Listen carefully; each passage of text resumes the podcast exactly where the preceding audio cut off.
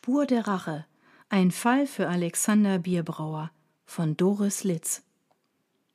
1. Sie hatten es schon einmal versucht, vor vier Jahren. Damals, nach ihrer Hochzeit, waren sie mit einem gemieteten Wohnmobil die Ostsee entlang gefahren, von Warnemünde bis Usedom. Auf dem Rückweg hatten sie die Küste verlassen. Jan wollte unbedingt einen Abstecher zur mecklenburgischen Seenplatte machen. Außerdem hatte er im Internet von den Steinkreisen gelesen, der Beutiner Steintanz. Sie waren im Dorf Beutin losmarschiert, hatten jedoch eine Abzweigung verpasst. Als sie merkten, dass irgendetwas nicht stimmte, war es zu spät geworden. Sie mussten einen Stellplatz finden, solange es hell genug war, und hatten aufgegeben. Glaubst du, dass wir diesmal richtig sind?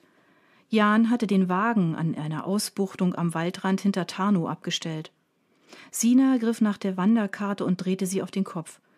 Also, wenn ich das richtig sehe, müssten wir diesen Weg drei Kilometer geradeaus gehen. Dann liegen die Steinkreise rechts und links der Strecke.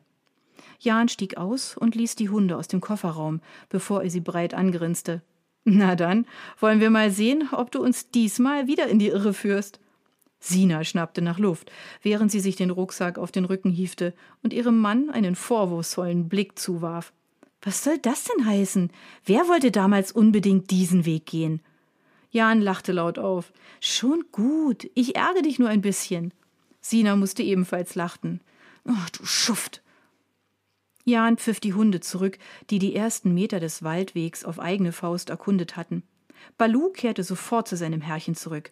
Ascha blieb zögernd stehen und schaute sich unsicher um. Schließlich machte sie kehrt, entschied sich aber wie gewöhnlich für Sina. Im Gegensatz zum schokobraunen Labrador-Rüden Balu, den sie vor dreieinhalb Jahren als Welpen bei einem Züchter erstanden hatten, kam Ascha aus dem Tierheim. Die zierliche, weiße Mischlingshündin musste in ihrem früheren Leben einiges ertragen haben, was ihr Vertrauen in Menschen zutiefst erschüttert hatte. Mit viel Geduld hatte Sina sie für sich gewonnen, doch anderen gegenüber blieb sie skeptisch. Jan bildete dabei keine Ausnahme.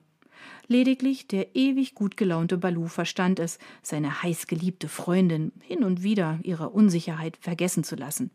Und auch jetzt tapste sie dem gemütlichen Riesen hinterher, nachdem Jan das Kommando zum Rumstreunen gegeben und Ascher sich bei Sina vergewissert hatte, dass dies ebenso für sie galt. Ein paar Meter abseits des Pfads war ein Gedenkstein für Emil Jürgensen errichtet worden einen Förster, der Ende des 19. Jahrhunderts die Steinkreise rekonstruiert hatte. Sie kamen gerade von dort zurück, als Sina den Pritschenwagen bemerkte, der ihnen folgte. Unsicher fixierte sie die beiden Männer in dem Fahrzeug. Was ist? Jan folgte ihrem Blick. Die fahren uns schon eine ganze Weile hinterher. Sinas Ton verriet, dass ihr der Wagen mit den zwei Gestalten nicht gefiel. Vermutlich Waldarbeiter, die irgendwas zu erledigen haben. Jan drehte sich um und setzte seinen Weg fort. Sina musste sich beeilen, um mitzuhalten. Die Hunde liefen ein ganzes Stück voraus. Sie fahren im Schritttempo. Jan schaute sie mit diesem hochmütigen Lächeln an, das sie so an ihm hasste. Ja und? Sollen sie durch den Wald rasen? Würde es dir besser gefallen, wenn sie unsere Hunde anfahren? Nein, natürlich nicht. Sina war ungehalten. Aber ich habe kein gutes Gefühl. Sie drehte sich noch einmal um und sah, wie der Wagen nach rechts in einen Weg bog und verschwand. Ja, nun kam sie sich albern vor. War sie wirklich so übertrieben ängstlich, wie Jan immer behauptete? Früher hatte sie geglaubt, dass sie untrügliche Instinkte besäße. In letzter Zeit kamen ihr Zweifel. Und sind sie weg? Jan schaute sie von der Seite an, ohne sich die Mühe zu machen, den Blick nach hinten zu richten. Ja, sagte sie kleinlaut. Nach rechts abgebogen.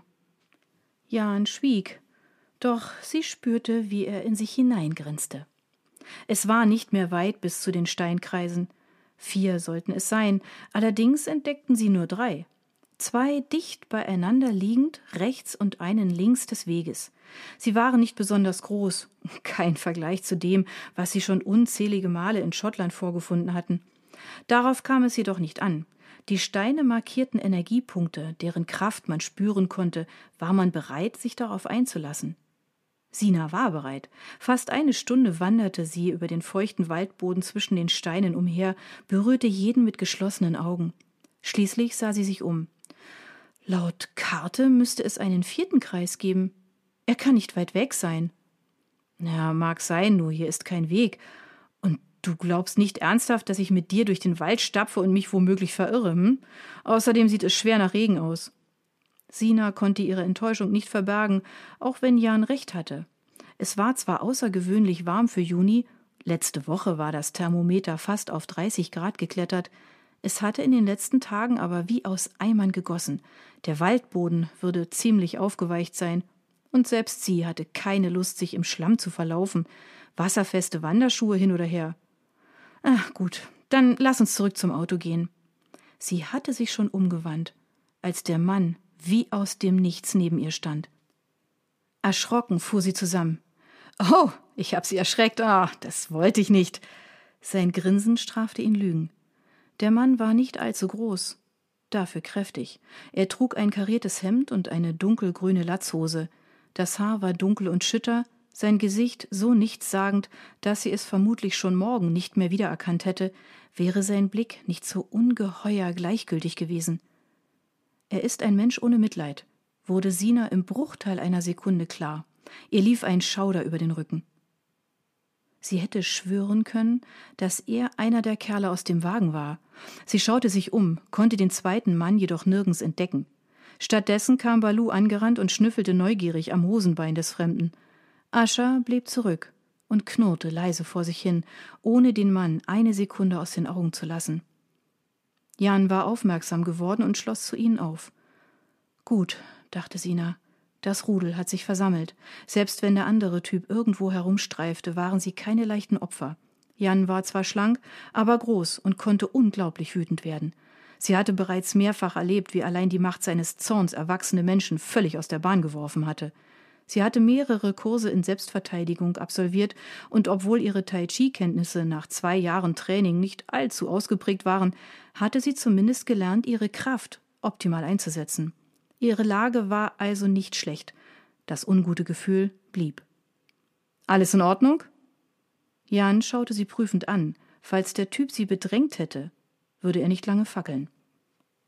Das Grinsen im Gesicht des Fremden wurde breiter und offenbarte eine Reihe schiefer, vom Nikotin gelb verfärbter Zähne. Die blassgrünen Augen blieben kalt. Kein Problem, Mann. Wollte Ihrer Frau gerade erklären, dass es noch einen weiteren Steinkreis gibt. Da drüben im Wald. Ist nicht leicht zu finden. Dafür ist er größer als die. Er hatte zuerst in den Wald zu ihrer Linken und anschließend auf die Kreise gezeigt, die sie schon gesehen hatten. Jan musterte den Mann. Ja, das haben wir gelesen. Er wies auf eine der hölzernen Tafeln am Wegrand.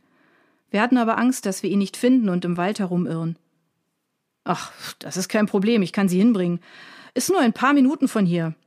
Der Mann hatte die Hände in die Hosentaschen geschoben und schenkte Jan einen Blick, den man für Freundlichkeit hätte halten können.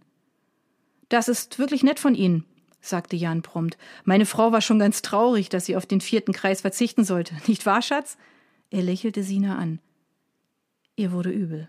Sie kannte diesen Ausdruck in seinem Gesicht. Er spürte ihre Unsicherheit, und genau deshalb würde er mit dem Fremden in den Wald gehen.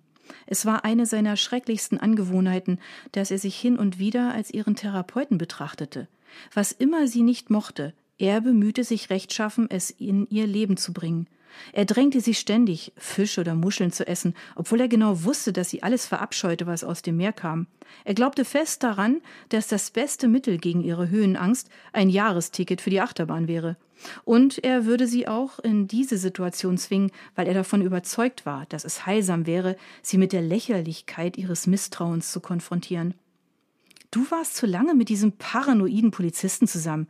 Das hat dir nicht gut getan war seine Standarderklärung, und manchmal fragte Sina sich, ob es ihm wirklich darum ging, ihr zu helfen, oder ob er sich auf diese Weise lediglich von seinem Vorgänger und vermeintlichen Konkurrenten abheben wollte.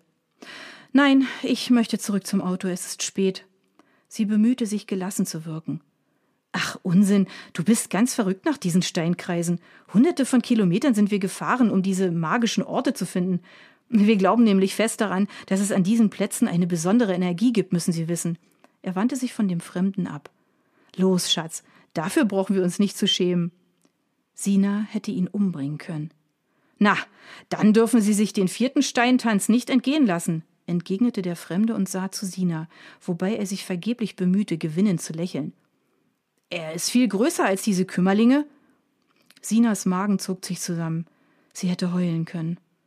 Ascha begann zu winseln, was ihr einen verständnislosen Blick von Balu einbrachte, der grundsätzlich alle Menschen mochte. Also was jetzt? Also ich gehe auf jeden Fall mit dem freundlichen Mann. Kommst du mit oder wartest du lieber, bis wir zurück sind? Jan schaute sie provozierend an. Am liebsten hätte Sina ihm ins Gesicht geschlagen. Dann gab sie sich einen Ruck. Er war manchmal ein richtiges Arschloch, aber sie würde ihn nicht mit diesem Kerl allein lassen. Gemeinsam hatten sie deutlich bessere Karten, unbeschadet aus der Nummer herauszukommen. Und pff, was sollte schon passieren? Ihre Papiere und das meiste Geld hatten sie im Ferienhaus gelassen. Im schlimmsten Fall mussten sie zu Fuß bis zum nächsten Ort laufen, weil die Kerle ihnen ihr Auto weggenommen hätten. Sie kniff die Augen zusammen und blitzte ihren Mann wütend an. Ich komme mit. Er nahm sie in den Arm und strahlte. Siehst du? Geht doch. Anfangs blieben sie hinter ihrem Führer zurück. Es ist noch nicht zu spät. Wir könnten einfach umkehren. Ein Seitenblick zeigte Sina, dass Jan sich darauf niemals einlassen würde. Als habe er ihre Gedanken erraten, drehte er sich zu ihr und lächelte. Du wirst sehen, das wird ein tolles Abenteuer und es wird uns rein gar nichts passieren. Kannst du nicht einmal auf dein Bauchgefühl hören? Jan lachte laut auf. Wenn ich das tun würde, dann würden wir uns in ein Mauseloch verkriechen und nie wieder rauskommen. Sieh ein, dass du voller neurotischer Ängste steckst und es meine Aufgabe ist, dich davon zu heilen. Es sollte ein Scherz sein. Sina wusste allerdings zu gut, dass Jan den Kern seiner Aussage ernst meinte. Sie war wütend und verzweifelt. Wie konnte er nur so blind sein? Dieser verdammte Sturkopf. Ah, da ist ja meine kleine Zicke. Die hat mir schon richtig gefehlt. Jan zog die übliche Nummer ab, und Sina war klar, dass sie die Sache nun mit jedem Satz schlimmer machen würde. Also schwieg sie.